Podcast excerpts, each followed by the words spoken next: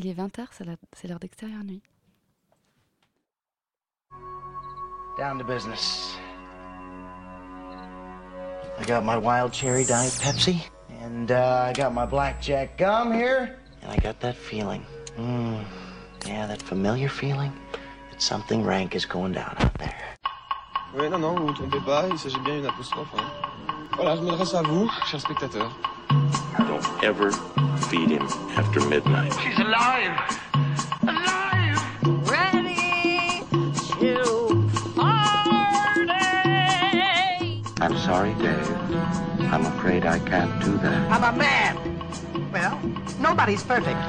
Qu'est-ce que c'est C'est pas quoi faire Les acteurs sont à l'aise dans leur personnage, l'équipe est bien soudée, les problèmes personnels ne comptent plus, le cinéma règne. Vers l'infini et Bonsoir à tous. Ce soir au programme, ce sentiment de l'été de Michael Hurst.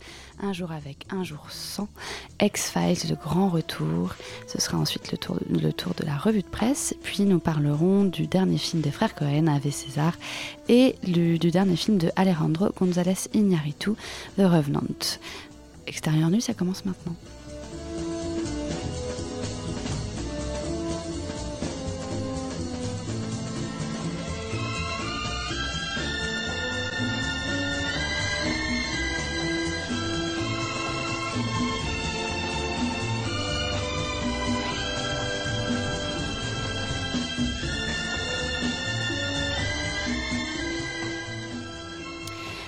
Quelques dizaines d'heures des Césars et des Oscars, euh, le, suspense est à son comble, mais nous ne ferons pas de pronostics ce soir, à moins que certains veuillent s'y risquer. Euh, donc peut-être toujours pas de statuette, pour, pardon, pour Leonardo. On attend de voir ça avec impatience dans la nuit de samedi à dimanche. En attendant, nous allons commencer avec le dernier film de Michael Ce sentiment de l'été. Euh, Michael Hurst euh, était le dernier film de Michael était euh, Memory Lane et voilà maintenant qu'il ressort un nouveau film qui raconte l'histoire d'un jeune homme d'une trentaine d'années qui vient de perdre sa chair et tendre et au fil de trois étés qui trois étés l'un à Berlin l'autre à Paris et le dernier à New York.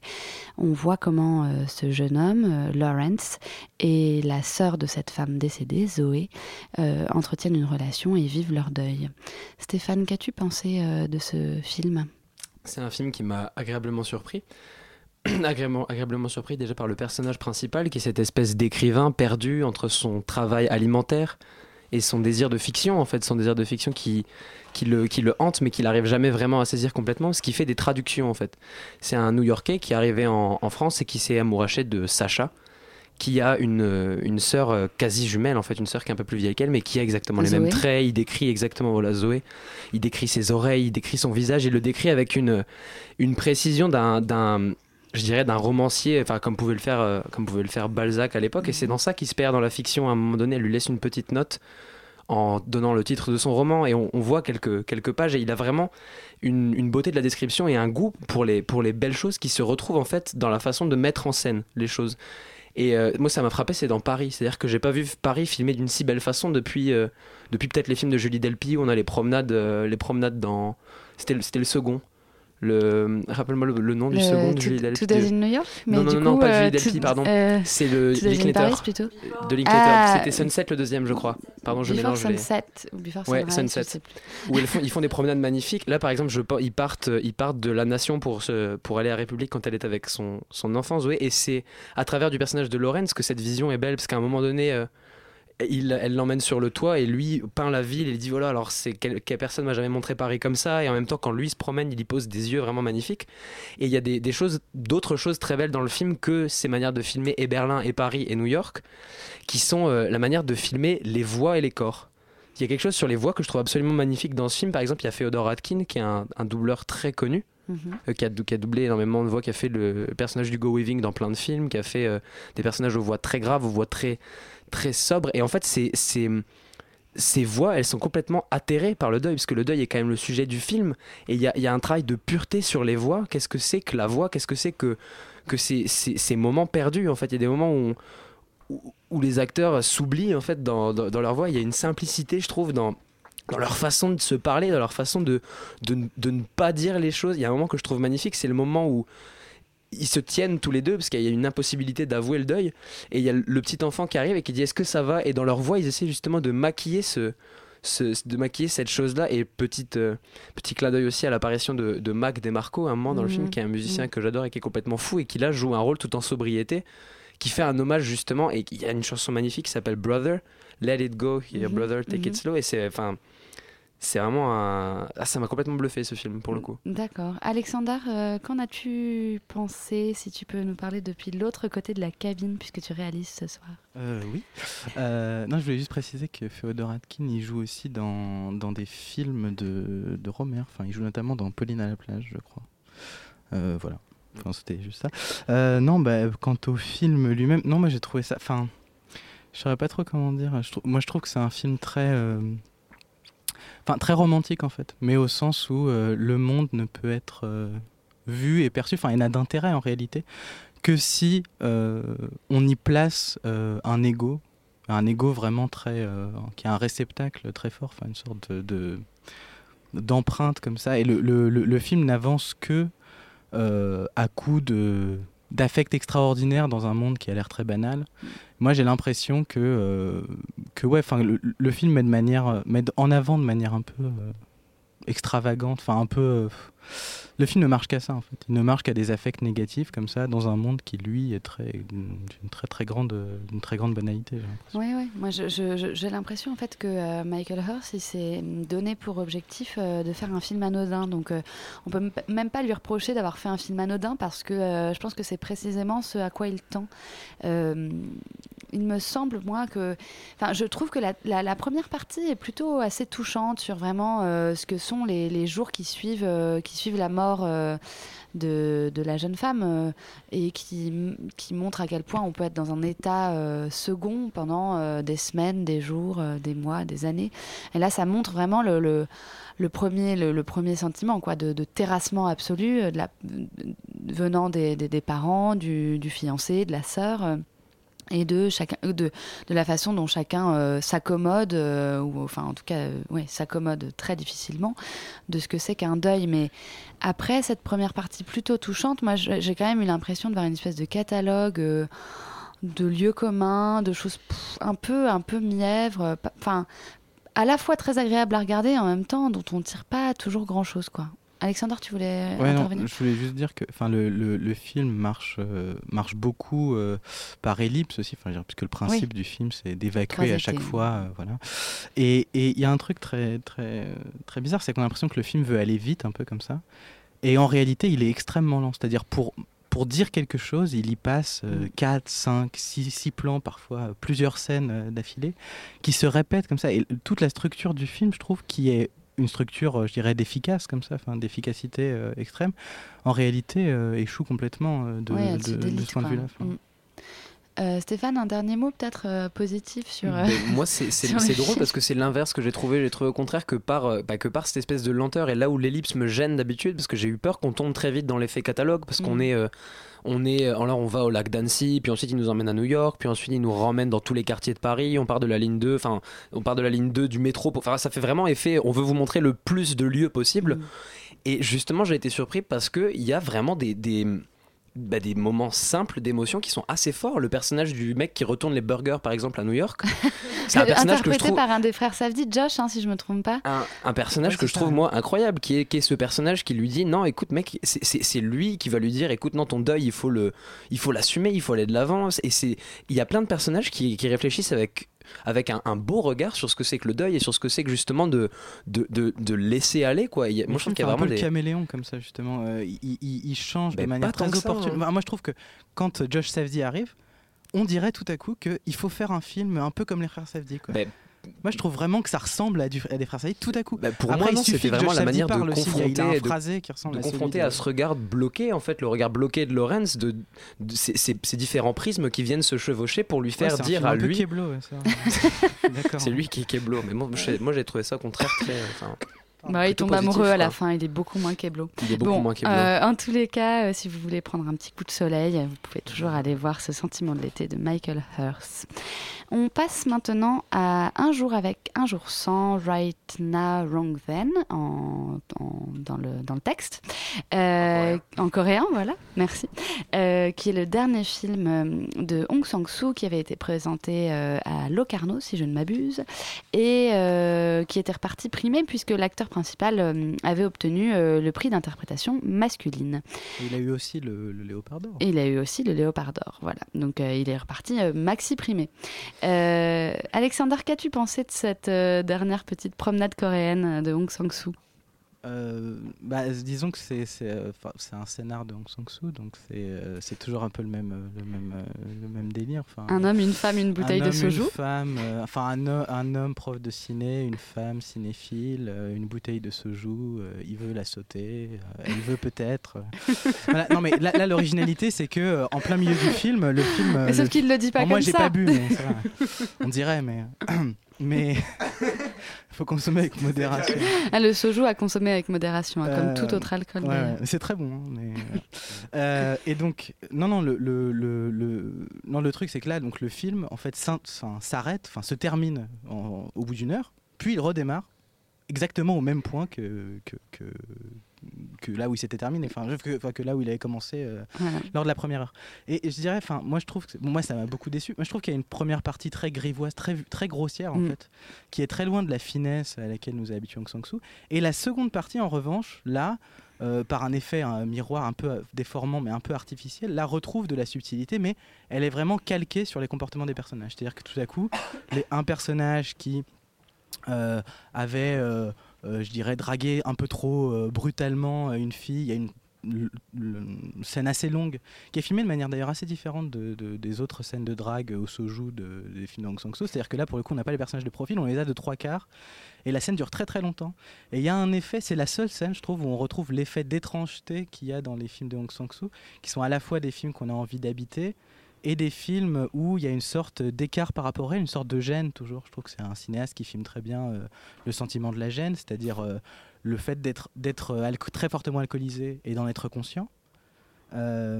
Et en même temps de, de céder complètement aux effets de l'alcool par exemple. Et donc il y a toujours cet effet de, gêne par rapport au réel, la gêne d'être là, la gêne de regarder ce qu'on regarde, la gêne de voir ces gestes-là. Sauf que là, on est gêné par autre chose, j'ai l'impression. On est gêné y compris par la manière de Hong Sang-soo. Et bon, on peut faire plusieurs hypothèses sur pourquoi est-ce qu'il fait tout à coup un film comme ça, qui n'est pas vraiment une bascule, puisque dans le film avec euh, Isabelle Huppert, euh, qui s'appelait In Another Country, il y avait déjà euh, ces trois récits qui se ressemblaient euh, Ah, comme, sauf comme que trois c'était gouttes d'eau, sauf que, sauf sauf que que- c'était euh, euh, bien plus brillant. hein. oui, oui, oui, bien sûr. Après, il faudrait expliquer, il faudrait voir pourquoi est-ce que c'était. euh, Comment. Dans Hill of Freedom, c'est Oui, oui, voilà, oui. Il a toujours joué de ça, mais là, disons que le principe est radicalisé, simplifié, et je trouve un peu vulgarisé, mais pas au bon sens du terme.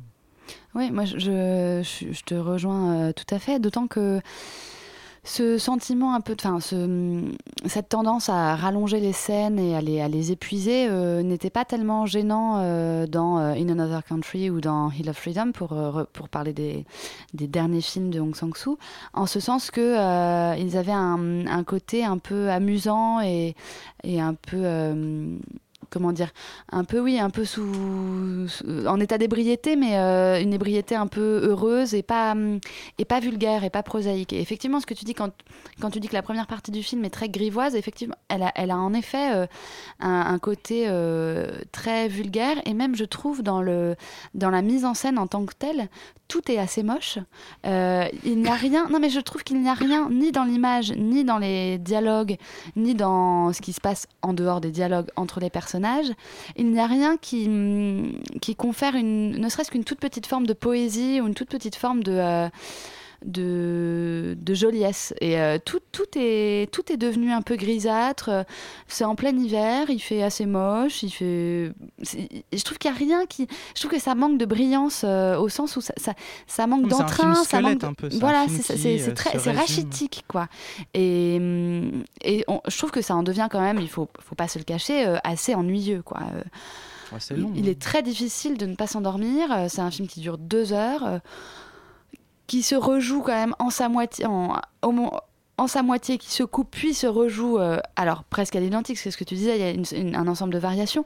Et, et, euh, effectivement, peut-être que ce sont euh, les variations qui deviennent un peu salutaires, enfin en tout cas qui viennent un peu en aide au film, parce que la seconde partie est un peu plus poussée et un peu plus. Enfin, poussée, je ne sais pas, mais en tout cas un peu plus subtile. Je trouve que, La, la je trouve que le seconde film partie nous dit beaucoup que- de subtilité. mais la seconde partie qui est sans doute la plus intéressante puisque c'est là qu'on voit les variations, nous invite en réalité à considérer la première partie comme étant la plus intéressante, c'est-à-dire où l'on voit euh, quelque chose d'antérieur au projet réel, enfin c'est-à-dire un état antérieur d'un projet puisque bon on sait qu'Aung Aung San Suu en réalité a filmé, monté cette première partie, qu'il qu'il l'a montré aux acteurs, puis que euh, leur a fait tourner sur le même scénario la seconde partie.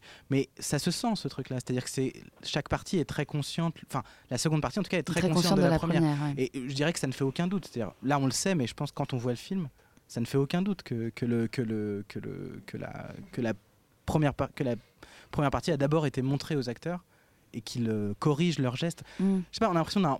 Je dirais, j'aimerais pas dire que c'est un brouillon, mais, mais je, je sais pas bien quelle est la fonction de cette première partie. Ouais, bah, clairement, il y a, il y a quelque chose de, il y a quelque chose de, il y a quelque chose de comme ça. ouais. Bon, eh bien, euh, bilan plutôt contrasté alors pour, euh, pour ce petit, euh, pour ce dernier Aung San Suu.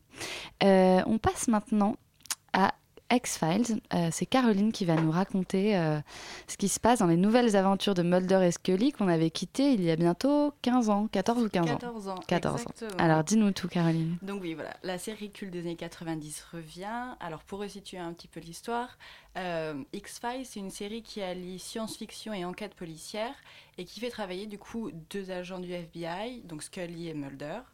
Euh, les deux ont des caractères vraiment différents. Il y en a une qui est très rationnelle, très cartésienne, et l'autre qui croit grosso modo aux petits hommes verts.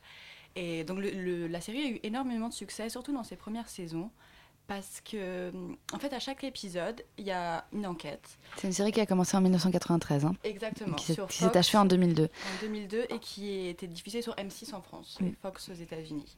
Et en fait, ce qu'il ce qu'il faisait bien au début, c'est que dans chaque épisode, il laissait le spectateur faire euh, l'interprétation des faits. C'est-à-dire qu'on pouvait soit aller avec Mulder et se dire, par exemple, euh, que cette équipe de football était des aliens euh, cachés dans des corps d'adolescents, soit on pouvait écouter la résolution de, de Scully, qui était, il prenait de la drogue et voilà. Donc il y a plein d'épisodes comme ça et ça marchait très bien. Et en fait, la série s'est essoufflée progressivement parce qu'elle s'est perdue dans plein d'histoires de complots politico-militaires, d'aliens, de je sais pas quoi. Et les acteurs eux-mêmes ont fini par euh, partir. En fait, à la fin des dernières saisons, il y avait quasiment plus de Mulder, il y avait quasiment plus de Scully.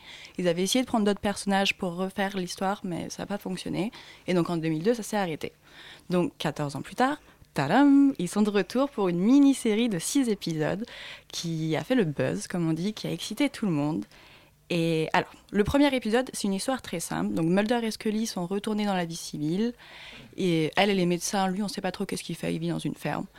Et euh, donc, ils sont contactés par un espèce de journaliste qui est devenu un magda, mania des médias euh, en ligne en faisant des vidéos sur les complots euh, du, du gouvernement américain. Donc, il les contacte parce que apparemment, il a un gros secret à révéler au monde. Il a trouvé un début de série plutôt paranoïaque. quoi. voilà, il a trouvé quelqu'un qui prouvera qu'il y a un complot, voilà, militaro-politico, Judiciaro, Ah, euh, voilà, d'accord. alieno, je sais pas quoi. Et donc du coup, on se dit, c'est un peu gros, mais ok, on va y aller. C'est une mini-série, c'est six épisodes. Et ben l'histoire ne va nulle part. C'est-à-dire que les dix premières minutes que j'ai racontées, c'est les dix minutes les plus intéressantes de l'épisode. voilà. Et c'est comme ça pendant toute la durée de la saison ou... Alors, le pro- Alors j'ai regardé jusqu'au cinquième épisode parce que je suis très têtue. Euh, le premier épisode est très mauvais, mais tout le monde est d'accord là-dessus. On- En fait, le mystère de l'épisode, c'est pourquoi les acteurs ont accepté de jouer dedans. C'est euh, Oui, il aurait fallu euh, trouver un nouveau Mulder, euh, une nouvelle Mulder, un nouveau Scully et Un nouveau scénario. à zéro. Ah oui, donc Chris Carter est en train de détruire son propre petit bijou et c'est très dommage. Ah, donc le premier épisode est mauvais, le deuxième est mauvais, le troisième est bon. Euh, ça fait pas beaucoup sur six quand même. Et en fait, c'est le seul épisode qui n'a pas été écrit par Chris Carter. Mais en fait, il a été écrit par euh, Darin Morgan, qui a d'ailleurs déjà reçu un prix, un Emmy euh, en 96 pour un autre épisode qu'il avait écrit de X-Files. Et bah, c'est le seul à regarder. D'accord, donc on ne regardera que le troisième épisode du, de la nouvelle version euh, de X-Files. I wanted to believe, j'avais envie d'y croire. Bah mais, oui, euh, mais je- comme, comme beaucoup de gens, je crois. Eh bien, c'est malheureux, mais il faut qu'ils prennent leur retraite. C'est ça, ils auraient dû rester dans les années 90, euh, comme les Spice Girls, les, les, Les pantalons dans les Seven et chaussettes. tout ça. Ok, Voilà. très bien. Euh, on passe maintenant à la revue de presse. Vous, n'êtes sans doute pas sans savoir. Oh là, ça fait deux, deux doubles, une, double négation, c'est un peu, un peu risqué. Euh, c'est ambitieux. Donc, vous savez sans doute que, que François Ruffin a a fait, euh, a fait la une de, de bien des journaux ces, derniers, ces dernières 24 heures pour son documentaire Merci Patron qui sort aujourd'hui en salle. Euh, une première euh, polémique avait, euh, avait eu lieu lorsque on a appris que Frédéric Tadei, qui devait le recevoir dans son émission ne sur Europe 1, ne l'a finalement pas reçu et c'est Monsieur Apathy qui l'a reçu à midi et visiblement ça ne s'est pas très bien passé au point que François Ruffin a décidé de quitter l'antenne alors qu'il s'agissait d'une interview de seulement 10 minutes. Donc autant vous dire que l'entente n'a pas été cordiale. Euh, un article de Arrêt sur Image euh, se demande euh, que pense la presse du film Merci Patron de François Ruffin, sorti officiellement en salle aujourd'hui. Entre l'enthousiasme affiché du Monde, du Canard enchaîné ou de Télérama et le silence pieux des Échos et du Parisien, propriété de Bernard Arnault, héros du film de Ruffin, on trouve une pépite dans le JDD qui publie un résumé sans citer LVMH ou son patron. Mercredi, c'est le jour de la critique ciné. Aujourd'hui, 24 février, alors que sort en salle le film, nous rappelle, euh, nous rappelle euh, Arrêt sur Image, pardon. Merci patron de François Ruffin, invité avec Frédéric Lordon de leur émission vendredi dernier. Que pensent les confrères d'Arrêt sur Image de la presse écrite du documentaire qui ridiculise Bernard Arnault, propriétaire notamment des Échos et du Parisien et par ailleurs gros annonceur? Sans grande surprise, les médias Arnaud n'en pensent rien. Pas une ligne dans Le Parisien qui encense The Revenant avec Leonardo DiCaprio ou Je ne suis pas un salaud du français Emmanuel Finkiel. Un film qui a plu également aux échos qui ne disent rien de Merci Patron. Silence également dans le supplément Le Figaro et vous et le Figaroscope, groupe d'assaut précise arrêt sur image. En revanche, Le Monde qui a publié deux articles sur le film, l'un de Laurent Carpentier, l'autre de Jacques Mandelbaum, euh, le, quotidien euh, a donc adoré. Le critique hum, Jacques Mandelbaum n'hésite pas à qualifier le film de Ruffin de chef-d'œuvre du genre et de, faire de faire référence au plus grand. Question mise en scène, tension dramatique et jubilation du spectateur. On a d'ailleurs basculé du côté de la fiction. Er- Ernst Lubitsch pour le quiproquo, le déguisement, le commissaire Dupé dans les grandes largeurs, Franck Capra pour le grain de sable humaniste qui détraque un système perverti, Bruno Dumont pour la sainte et truculente simplicité flamande ne sont pas loin, indique Jacques Mandelbaum. Conclusion, Merci Patron est le film le plus insolemment populaire de cette nouvelle année 2016 et Le Monde invite à ne pas le manquer. Même enthousiasme du côté de Télérama, du groupe Le Monde, détenu par le trio Pierre Berger, Mathieu Pigas et Xavier Niel. La journaliste Mathilde Blottière évoque un pastiche de thriller social offensif et jubilatoire. Conséquence, le film bénéficie d'un Ulysse numéro 2, nous, nous, nous dit Arrêt sur image, le petit bonhomme qui sourit donc. Le petit bonhomme souriant qui signale que Télérama a beaucoup aimé. Enfin, du côté des enthousiastes, le canard enchaîné consacre deux papiers au film et, qualifie le film de tonique, vengeur, grinçant et terriblement drôle. Enfin, silence et en- en- entre silence et encens, pardon, on trouve la critique de Libération signée Luc Payon du service Société et non des journalistes de la critique ciné. Payon juge Ruffin un peu agaçant, mais finit par qualifier le film de joli ovni. Entre les deux, le journaliste estime que le film ne raconte pas une lutte sociale collective, ne porte pas de grands discours politiques, on ne voit pas les ouvriers se dresser comme un seul homme contre le grand capital. C'est selon Payon tout le défaut et l'originalité de ce film. Un film qui ne porte pas de grands discours politiques? Point d'interrogation. Ce message a retenu l'attention de, de Jean-Michel Apathy, qui l'a ressorti devant Ruffin, invité à parler à, parler à la mi-journée sur Europe 1. Dans la bouche d'Apathy, ça devient Votre film ne dit pas grand-chose. Mais la palme de la critique revient au JDD, propriétaire du groupe Lagardère. Dans sa rubrique des sorties ciné paru dimanche, Merci Patron est en première position. Le JDD salue un film plaisantin plutôt que pleurnichard, fort d'une mise en scène bout de ficelle et facétieuse. Un documentaire qui tricote une fable contemporaine où il est permis de rire et de s'interroger sur les tenants et les aboutissants de la mondialisation. Mais qui est visé dans ce film? Vous n'en saurez rien. Le JDD réussit surtout l'exploit de ne jamais citer LVMH ou Bernard Arnault. Chapeau. Euh, un ensemble d'autres critiques, donc euh, je vous en ai mentionné plusieurs, mais euh, l'article de Laurent Carpentier dans Le Monde est assez intéressant parce qu'il dresse un portrait un peu plus sombre de François Ruffin que ceux que peuvent donner Le Monde par exemple ou Mediapart avec Rachida El Azouzi. En tous les cas, le, film fait grand bruit et il, est, sans douter que il fera bien plus d'entrées que que, que ce que les plus pessimistes euh, pouvaient, euh, pouvaient euh, envisager au départ. On passe maintenant à la musique. Il est l'heure d'écouter Kanye West, il me semble.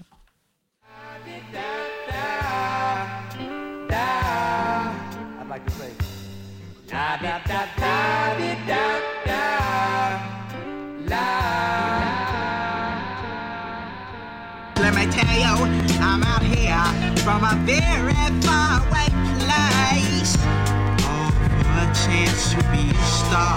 Nowhere seems to be too far. No more parties in LA. Please, baby, no more parties in LA. Uh, no more parties in LA. Please, baby, no more parties in LA. Uh, no more. Los Angeles. Please. Shake that body, party that body. Please. Shake that body,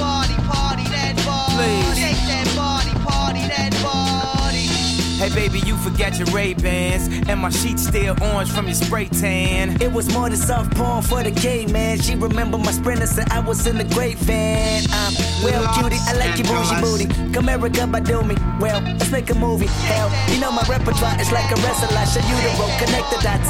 A country girl in of Hollywood. Mama used to cook red beans and rice. Now it's Denny's form in the morning. Spoil your appetite. Liquor pouring and niggas swarming your section with erection. Smoking every direction. Middle finger pedestrians. R&B singers and lesbians. Rappers and managers. Music and iPhone cameras. This shit unanimous for you. It's damaging for you, I think. That pussy should only be holding exclusive rights to me. I mean, he flew you in this motherfucker on first class. Even when out his way so you can check in the extra bag. Now you wanna divide the yam like you'd equate the math. That shit don't add up. You're making them mad as fuck. She say she came out here to find an A-list rapper. I said, baby, spin around and say the alphabet backwards. You're dealing with malpractice. Don't kill a good nigga's confidence just cause he a nerd and you don't know what a condom is. The hair's still good, though.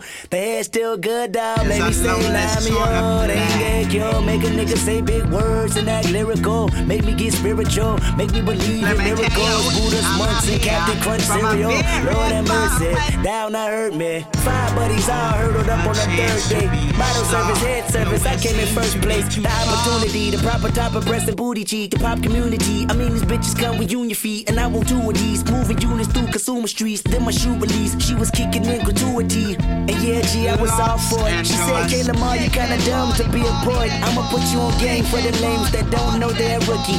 Instagram is the best way to promote some pussy. Scary. Scary. No more parties in LA. Please, baby, no more parties in LA. Friday night trying to make it into the city. Breakneck speed, to see something pretty. Thinking back to how I got here in the first place. Second class bitches wouldn't let me on first base. A backpack nigga with luxury taste buds. And the Louis Vuitton still got all of Come, join me on the divan.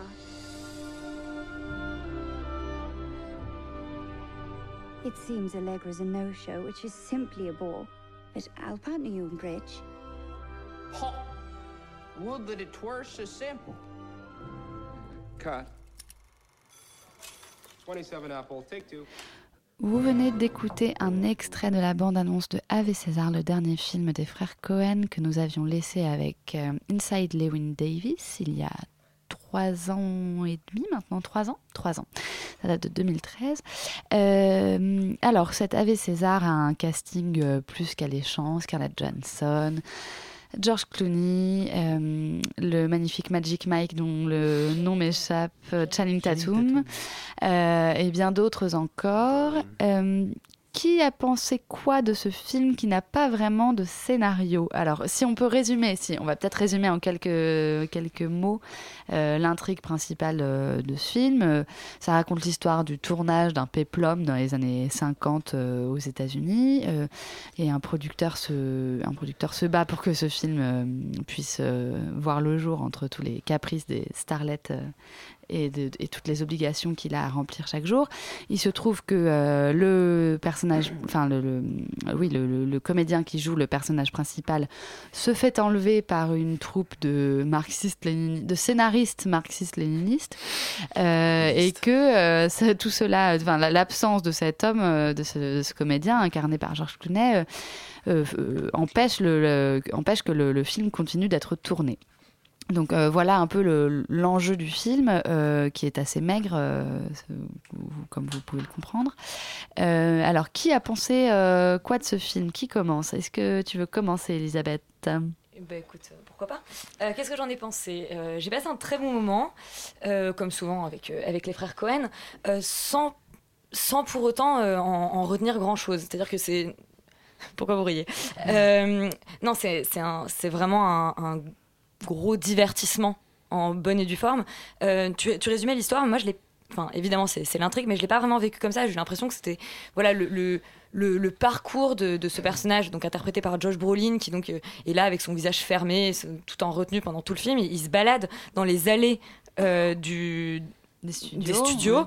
et il se trouve que dans chaque euh, grange, je sais pas comment on appelle ça, enfin, Oui, le- hangar, oui, chaque- chaque, grand hangar où, voilà, où chaque se, grand tournent hangar. des, où se tournent des films. ouais. Et, et- et du- et du coup, c'est- presque un film euh, parc d'attractions, enfin un film manège où, où on a chaque numéro, on a euh, le film aquatique, euh, la comédie musicale, voilà, et, et du coup, ça, ça donne, enfin, c'est-à-dire que l'enjeu est, l'enjeu est vraiment minime. Euh, c'est ni un brûlot sur Hollywood, ni un, hommage en grande pompe. C'est c'est un peu. Les mots, J'ai un, peu du mal, j'ai un peu du mal à, à- à- à- voilà, à déterminer. C'est un, voilà, c'est c'est un une, une, décla- voilà, c'est une merci. déclaration d'amour, mais c'est une déclaration d'amour qui est quand même teintée de culpabilité, qui euh, ne met pas tout à fait de côté non plus les sombres côtés d'Hollywood, le communisme. Qui le plus, hein, communisme, je vous rassure, qui voilà, le communisme d'abord, euh, la luxure ensuite. Euh, c'est un, film qui part vraiment dans tous les sens, qui, est- qui est extrêmement jouissif, que, que je recommande vraiment, mais sur lequel j'ai du mal à poser un avis tranché. Tranché, je veux dire, je, voilà, aujourd'hui, ce que j'en ai pensé, j'ai passé un bon moment, c'était très amusant.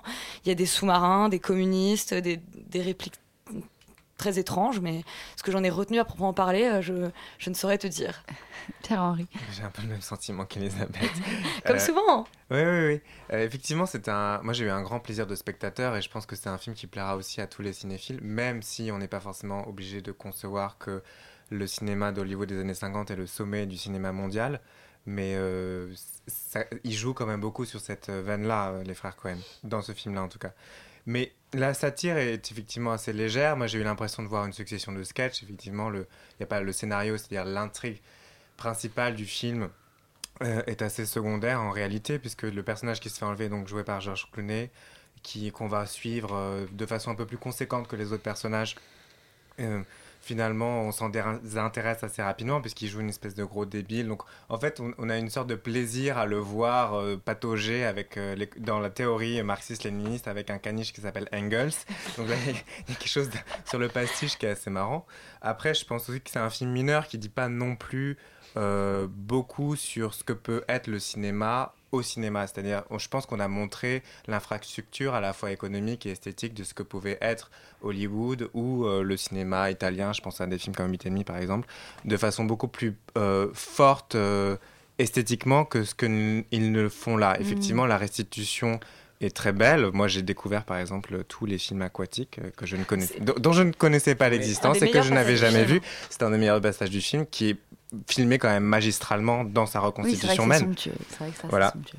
Mais voilà, il y a quelque chose d'assez mécanique dans le, le montage est impeccable qui fait qu'en fait on- le, le film aussi est assez euh, Ça, voilà. ça se déroule en fait sous nos yeux. sans Exactement, sans, vraiment de- sans qu'on prenne vraiment conscience de, de- du côté euh, méta, comme le dit Ouais. très souvent Elisabeth, euh, que- qu'il pourrait avoir. Voilà, je pense qu'effectivement le sentiment de culpabilité est présent, mais c'est pas c'est pas sur ça que le film porte euh, C'est-à-dire, il se- essentiellement. Il se confesse au début et à la fin. Effectivement, oui, voilà, on le- sait le que lien est tendu, les- mais- Hollywood, euh, voilà, il y avait beaucoup, beaucoup d'hypocrisie à l'époque, mais euh, n'y en a-t-il- pas encore? En fait, j'ai pensé que, en voyant le film, en sortant du film, donc ce que je peux penser aujourd'hui, c'est que ils, avaient- ils sont je crois que c'est assez facile de faire la critique de ce type de cinéma-là ou de- du fonctionnement des studios Hollywood dans les années 50.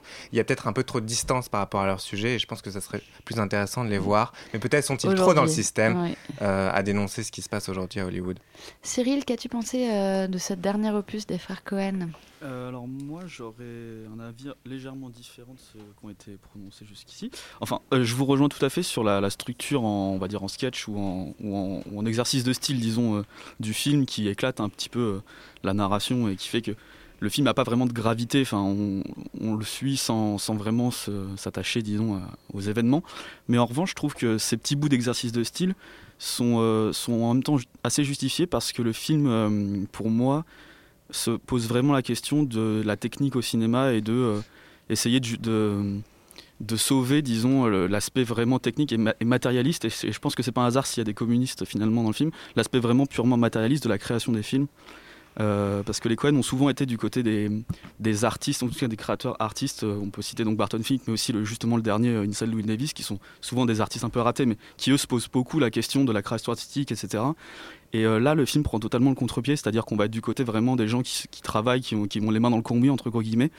Et, je trouve ça assez beau de- d'essayer de sauver cette, partie vraiment technicienne de la création des films, plutôt que de s'attarder, parce que au final, ça peut donner aussi euh, la- l'apesantissement un peu Barton Finkien, on va dire, pourrait donner dans les années. Enfin, Barton Fink c'est en, en 41, donc c'est pas dans la guerre froide. Est-ce que pourrait donner ces réflexions ça, donne, ça pourrait donner au moment de la guerre froide finalement les élucubrations euh, marxistes des, euh, des auteurs sur, sur le, message que porterait leur film, par exemple? Et ce qui n'est pas du tout un, propos, je pense, qui est, enfin, qui est soutenu par les frères Cohen. À mon avis, eux, justement, ils cherchent pas à faire un film qui va vraiment avoir un message ou, ou une critique, mais plutôt à essayer de transmettre un petit peu des, des savoir-faire, d'essayer de, récupérer un peu, de, de, voir un état de qu'est-ce qu'on peut faire encore aujourd'hui au cinéma, notamment, voilà, par exemple, la scène du, du, euh, bal aquatique, du ballet aquatique, pardon, qui, euh, qui fait un peu un état des lieux de, euh, finalement, quand on voit les films à l'époque, ce qu'ils étaient, je pense que c'est d'ailleurs une des scènes que je trouve, pour ma part, les moins qui rend le moins justice à ce qu'étaient les films aquatiques parce que on voit assez bien l'effet spécial de fondu en- dans le blanc sur cette espèce de d'éclaboussure qui est un peu un peu je trouve disgracieux et qui rend pas honneur à ce que faisaient ces films enfin tu, tu es un spécialiste du film aquatique des années euh, 50, Cyril. bah, je, je- non, je peux citer que Busby Berkeley comme, euh, comme grand chorégraphe de ces, de ces films-là. Et, euh, et quand on en regarde quelques-unes sur YouTube, on voit euh, l'écart, entre guillemets, et en fait le, le- le degré de technique qu'on a perdu euh, entre, depuis euh, ces années-là jusqu'aux années, euh, enfin, euh, jusqu'à aujourd'hui. Et, et je pense que c'est ça que les, que les Cohen essaient un peu de sauver. Et par ailleurs, il y a une chose que que j'ai remarqué et que personne, j'ai l'impression, ne soulève, et ça m'étonne un peu de, de vous ici, puisque vous êtes très, très, très fan de séries.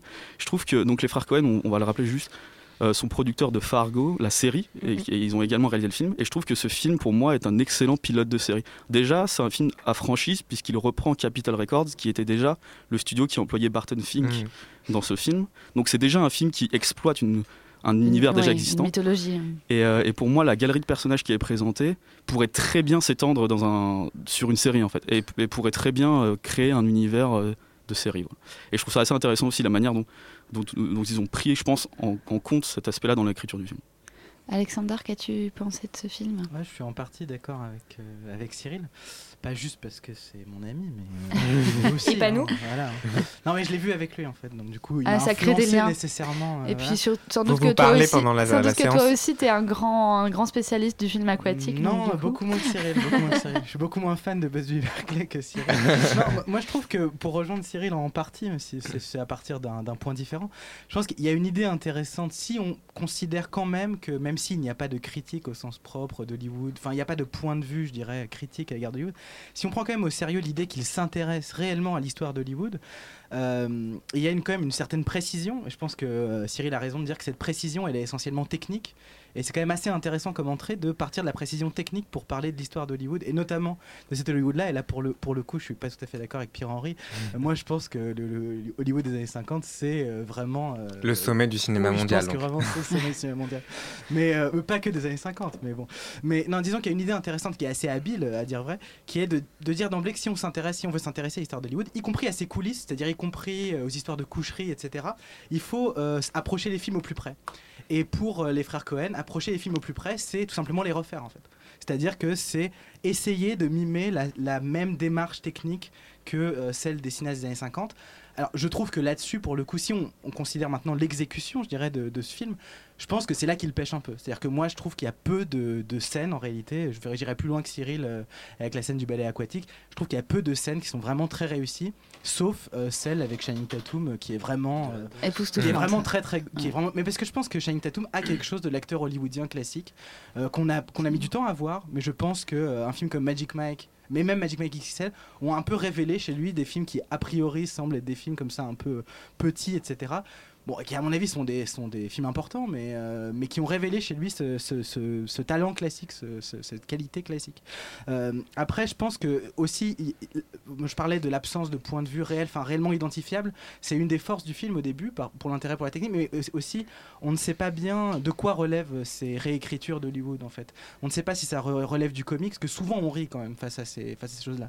Moi, c'est des remakes de parfois de grands films. Bon, il y a les, les moi c'est pas, pas vraiment mon truc, mais euh, mais c'est quand même des remakes de choses, euh, les films chorégraphiés, etc. Ça a une vraie histoire à Hollywood, bon. Et on ne sait pas trop de quoi, ça, de quoi ça relève. Et je pense que là, pour le coup, euh, même si je suis d'accord avec Cyril sur l'histoire du communisme, etc., du matérialisme et tout, je pense que le, le vrai, il y a un petit problème, c'est, euh, je trouve qu'il y a une faiblesse dans la manière dont euh, finalement il, il se laisse aller à la facilité de la moquerie, je dirais. Absolument, Je trouve, bon, après, euh, je pense que euh, il y a quand même une manière de prendre au sérieux l'idée du matérialisme, etc., et de prendre au sérieux la beauté peut-être de l'idée communiste, juste en tant qu'idée comme ça, pas en tant, pas du tout comme quelque chose de, là pour le coup, pas du tout comme une technique de pensée, mais plutôt comme un symbole euh, de- de- d'une certaine euh, d'un certain élan, enfin pour le geste, quoi, pour la beauté du geste. Je dirais que la beauté du geste, elle est plutôt du côté euh, du communisme et de ces gens-là, même s'ils moquent en effet leur tendance à insérer dans les scénarios. Non, mais je parlais de la. Je vois Elisabeth qui fait la moue. Euh, euh, euh, non, il y a- c'est ce truc où, enfin, le, le geste qu'a Channing Tatum quand il euh, va dans le sous-marin soviétique, Oui. qui est exactement Il préfère le caniche, du ouais. film, où il préfère Spoiler le caniche. euh. Attention, je me tais, je me tais. Quand même.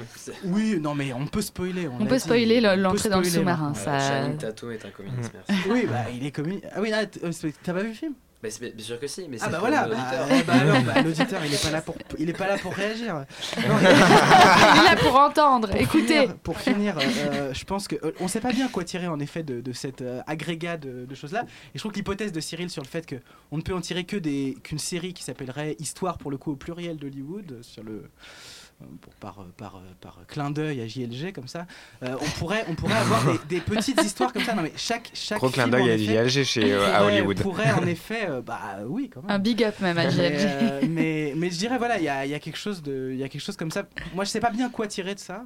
Mais je pense que en personne, ce, qui est, l'impression. ce qui est le plus intéressant, c'est la proximité qu'il entretient avec les images d'Hollywood. Stéphane, que- qu'en as-tu pensé toi? Alors si, moi je sais quoi tirer de ça. Je vais tirer déjà de ce film que c'est un film extrêmement drôle. J'ai vu le, le film en, pré- en, en projection complète et la salle était morte de rire tout le long. Oh, On a parlé du geste technique qui était extrêmement bien représenté et je vous rejoins tous sur ce plan-là. C'est-à-dire qu'on voit euh, la monteuse qui à un moment dans une scène hilarante se prend le foulard et euh, qui doit, dans- qui dans- doit dans la- hurler avec la la, gorge nouée reverse reverse pour qu'elle puisse enfin se libérer. Et il y a, en fait il y a l'humour du détail et il y a un rythme dans leur humour qui est absolument incroyable. Les scènes de pastiche, la scène du western où cette espèce d'acteur demeuré chante le Dirty Old Moon et qui a le- le- l'espèce d'ahuri qui tombe dans l'eau, qui cherche la lune et qui ne la trouve pas. C'est un film d'un comique implacable. La scène où qu'il a, qu'a très bien euh, présenté Alexandra, pour moi c'est la, c'est la maestria, c'est la maestria du film aussi. La scène de danse avec Channing Tatum, elle est truffée de petits détails hilarants avec le caméo de Christophe Lambert à la fin comme réalisateur euh, danois. Ah, c'est euh, bon, je l'avais reconnu. Donc. c'est, c'est, euh, c'est- le film est d'un humour incroyable et d'une folie que j'avais euh, alors qu'on, retrouve la scène il y a, cette, théorie qui il y a cette théorie qui dit qu'il y a un film sur deux des frères Cohen qui est complètement hilarant euh, et ce film là il l'est quoi Ah bah, Inside Davis, c'était pas marrant. la scène, la scène du sous-marin est complètement ahurissante elle, elle est complètement ahurissante cette espèce de canoë qui se retrouve comme ça en plein milieu de cette, cette, euh, cet océan on voit la maison et quand ils sont dans les en pris Mhm. entre les deux pierres, il y a le spot précis où le sous-marin surgit. Channing Tatum s'en va et il y a quand même la scène où le caniche lui saute dans les bras. Enfin, c'est plein de détails, enfin. c'est plein de détails hilarants. Et outre ça, moi je trouve que c'est au contraire le film. Je trouve que son montage rythmé et son un des premiers plans du film, c'est la montre du producteur, la montre de Josh Mm. Brolin et son son montage C'est 24 rythmé et sa 24 course après le temps. Mais c'est exactement ça. Et cette course avec le temps, cette, cette, cette- cette- sans cesse, ce rappel au temps, on le voit, combien de fois on le voit regarder sa montre, combien de fois on voit que le producteur est contraint autant. Et moi, je trouve qu'au contraire, il y a des, en tiré de ce film des moments magnifiques. Alors certes, pour l'histoire d'Hollywood, moi je rejoins un peu Alexander sur peut-être pas le, le meilleur et la meilleure période, mais en tout cas une des périodes les plus grandiloquentes et les plus impressionnantes. Ce que faisait euh, Cinecittà, c'était quand même beaucoup inspiré des studios hollywoodiens, par exemple. On parlait de 8 et demi tout à l'heure. Et il y a, il y a des moments absolument, absolument splendides dans ce film. George Clooney, que je trouve, Burt Whitlock, son acteur, que je ne trouve pas un personnage si stupide que ça, qui se laisse séduire par le capital, qu'on retrouve dans grand-chose, Records, qu'on retrouve dans plein de choses. Mais justement, je trouve que même si on est d'accord, il a le rôle du bonnet, quoi. Mais il y a des moments de lumière quand même en lui. Et il y a deux moments. Notamment, vraiment, vraiment, des il y a moments deux mo- critiques. il y a deux moments de lumière. Oui, il y a des et moments- les alors ça, il y a religieux. des moments critiques. Désolé, mais les religieux en parlent. Au moment où on a les quatre religieux à table avec le producteur, ils parlent de ça, de cette façon de peindre Jésus, et on, on sent dans le dans le phrasé de l'acteur et on sent dans sa dans son incarnation, parce qu'il y a une réflexion de Ralph Fiennes sur le fait que l'autre acteur soit incapable de jouer. Et au moment où Georges Clooney joue l'illumination et joue l'incarnation divine, c'est magnifique. On, on sent dans son jeu que c'est qu'il a tout compris, quoi. Bon, alors euh, ça, je, je- je vois que tout le monde est totalement en ébullition. Euh, on pourrait en parler encore des heures. Moi, je suis juste surprise que vous n'ayez pas parlé du tout de la dimension judéo-chrétienne et du, du film, qui pour moi est en fait un film sur la culpabilité, mais euh, il est trop tard. Euh, donc on va écouter maintenant Human. Allez au confessionnal. Allez au confessionnal, au moins une fois par jour. On va écouter Human Behavior de Björk.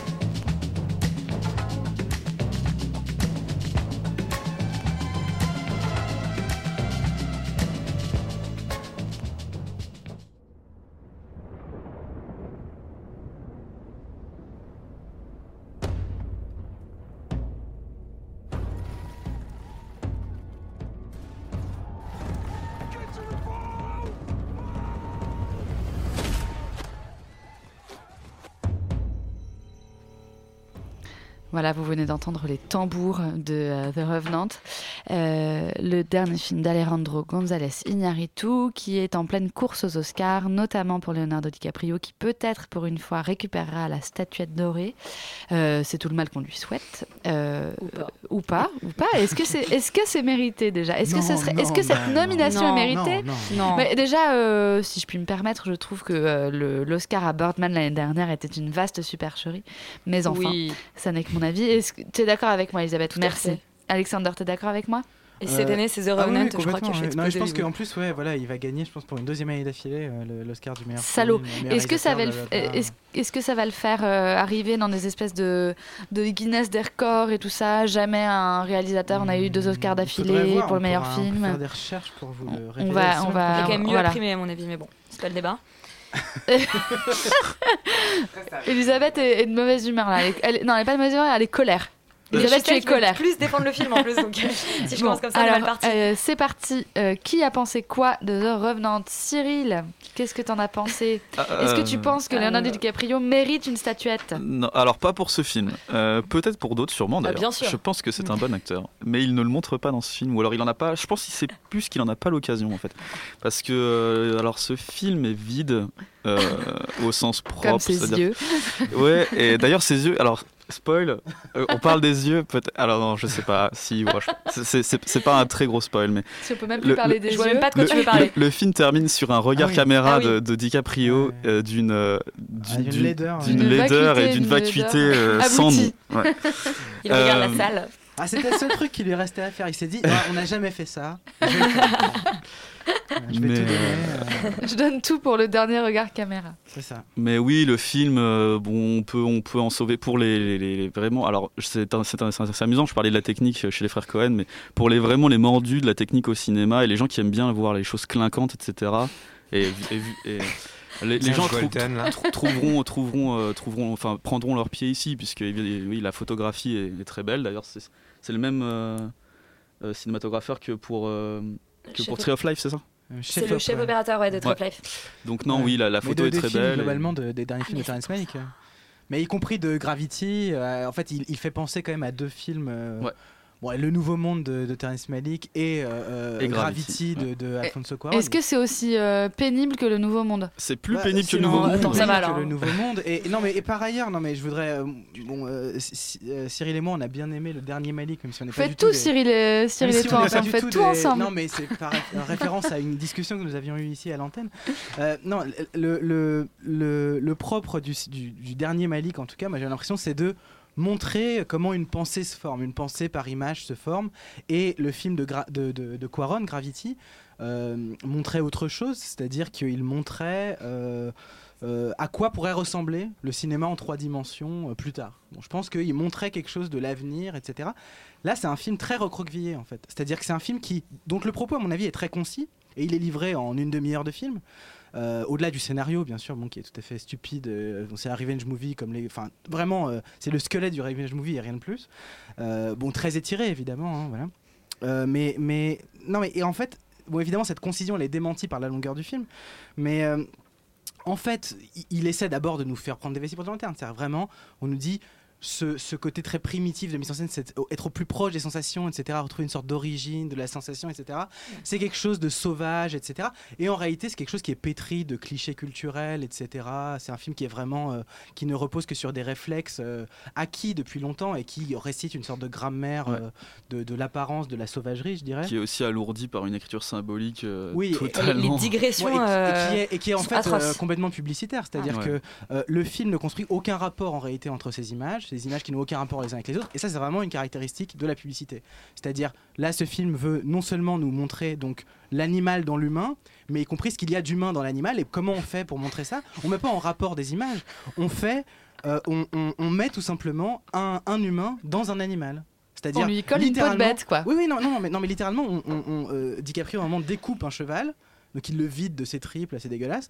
Et après, il se Façon met dedans. Empire Strike Back. Est-ce là, que c'est- ensuite, ouais, mais a- c'est pas aussi a- joli que Podane, quoi. Euh, non, c'est moins beau que Podane. Ouais. C'est, Euh, non, c'est tu moins as rigolo. osé, Louise. C'est un peu plus sanglant. Hein. Oui, oui, Podane, non, mais- les boyaux, ils étaient pas là. Hein.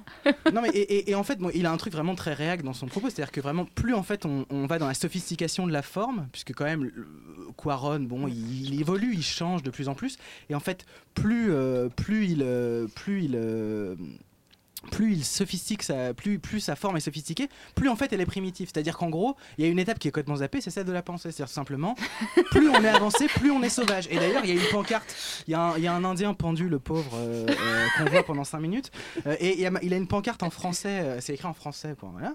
Euh, Mais parce que marqué- les, les, Mais parce les, que les gens qui l'ont Indiens parlaient sont français. Non, les, les gens qui l'ont pendu sont des Ouais, Français. voilà. Ah, Et donc en fait, c'est marqué on est tous des sauvages. Et c'est vraiment le programme du film. C'est de toute façon tout est sauvage, donc on ne peut rien penser, on ne peut rien faire.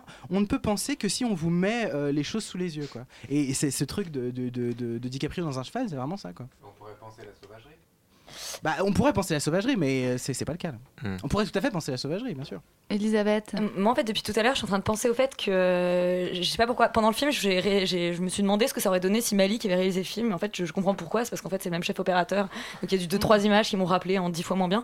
Euh, non, effecti- effectivement, c'est c'est assez. euh, c'est pas très intéressant. Euh, je suis peut-être moins colère que les deux jeunes hommes derrière la vitre. Euh, moi, ce qui m'a. Disons, la seule chose qui m'a intéressée, c'est le personnage de Tom Hardy, outre son accent euh, texan complètement ridicule. Euh, parce que c'est un personnage qui est lui aussi un- une sorte de revenant, une sorte de fantôme. Il a été scalpé par les Indiens, il est toujours en vie, donc il a la moitié du crâne arraché. Et, alors, j'ai pas envie de spoiler la fin parce que c'est la seule chose que j'ai trouvé intéressante, mais je trouve que dans le, dans le, parallélisme entre les, entre les- les deux chemins des personnages, il y a, il y a quand même quelque chose. Le parcours de Tom Hardy avec le, le- le jeune homme qui, qui l'accompagne, il y a une.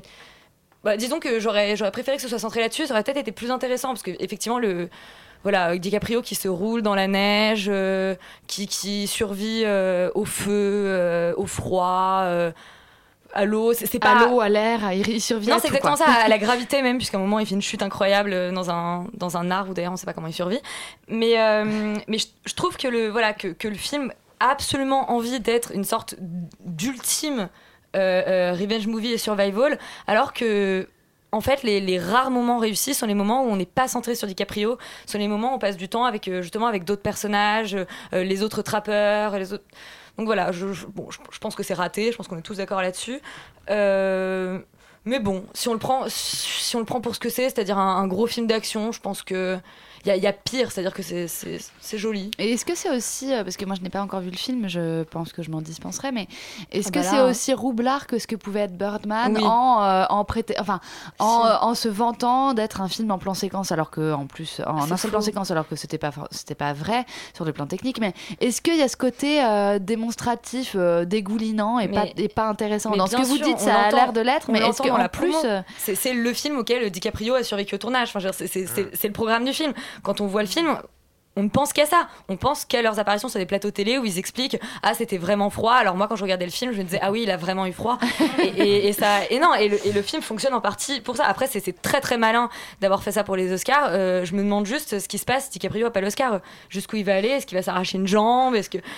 Je commence à. Voilà. Il arrête le cinéma. Tu veux dire qu'il le sait non, maintenant. parce il un mourrait pas vraiment de froid dans Titanic. Là, il a, il a Eh vraiment ben euh, non essayé. Ouais. Dans Titanic, là, il ici, restait beau gosse. euh, ça allait à peu près. Là, il il était un peu bleu à la vraiment fin. de mourir mais- de froid. Là, là, oui, oui, il, il a l'air de douiller pour de vrai, mais ça, c'est pas très très intéressant.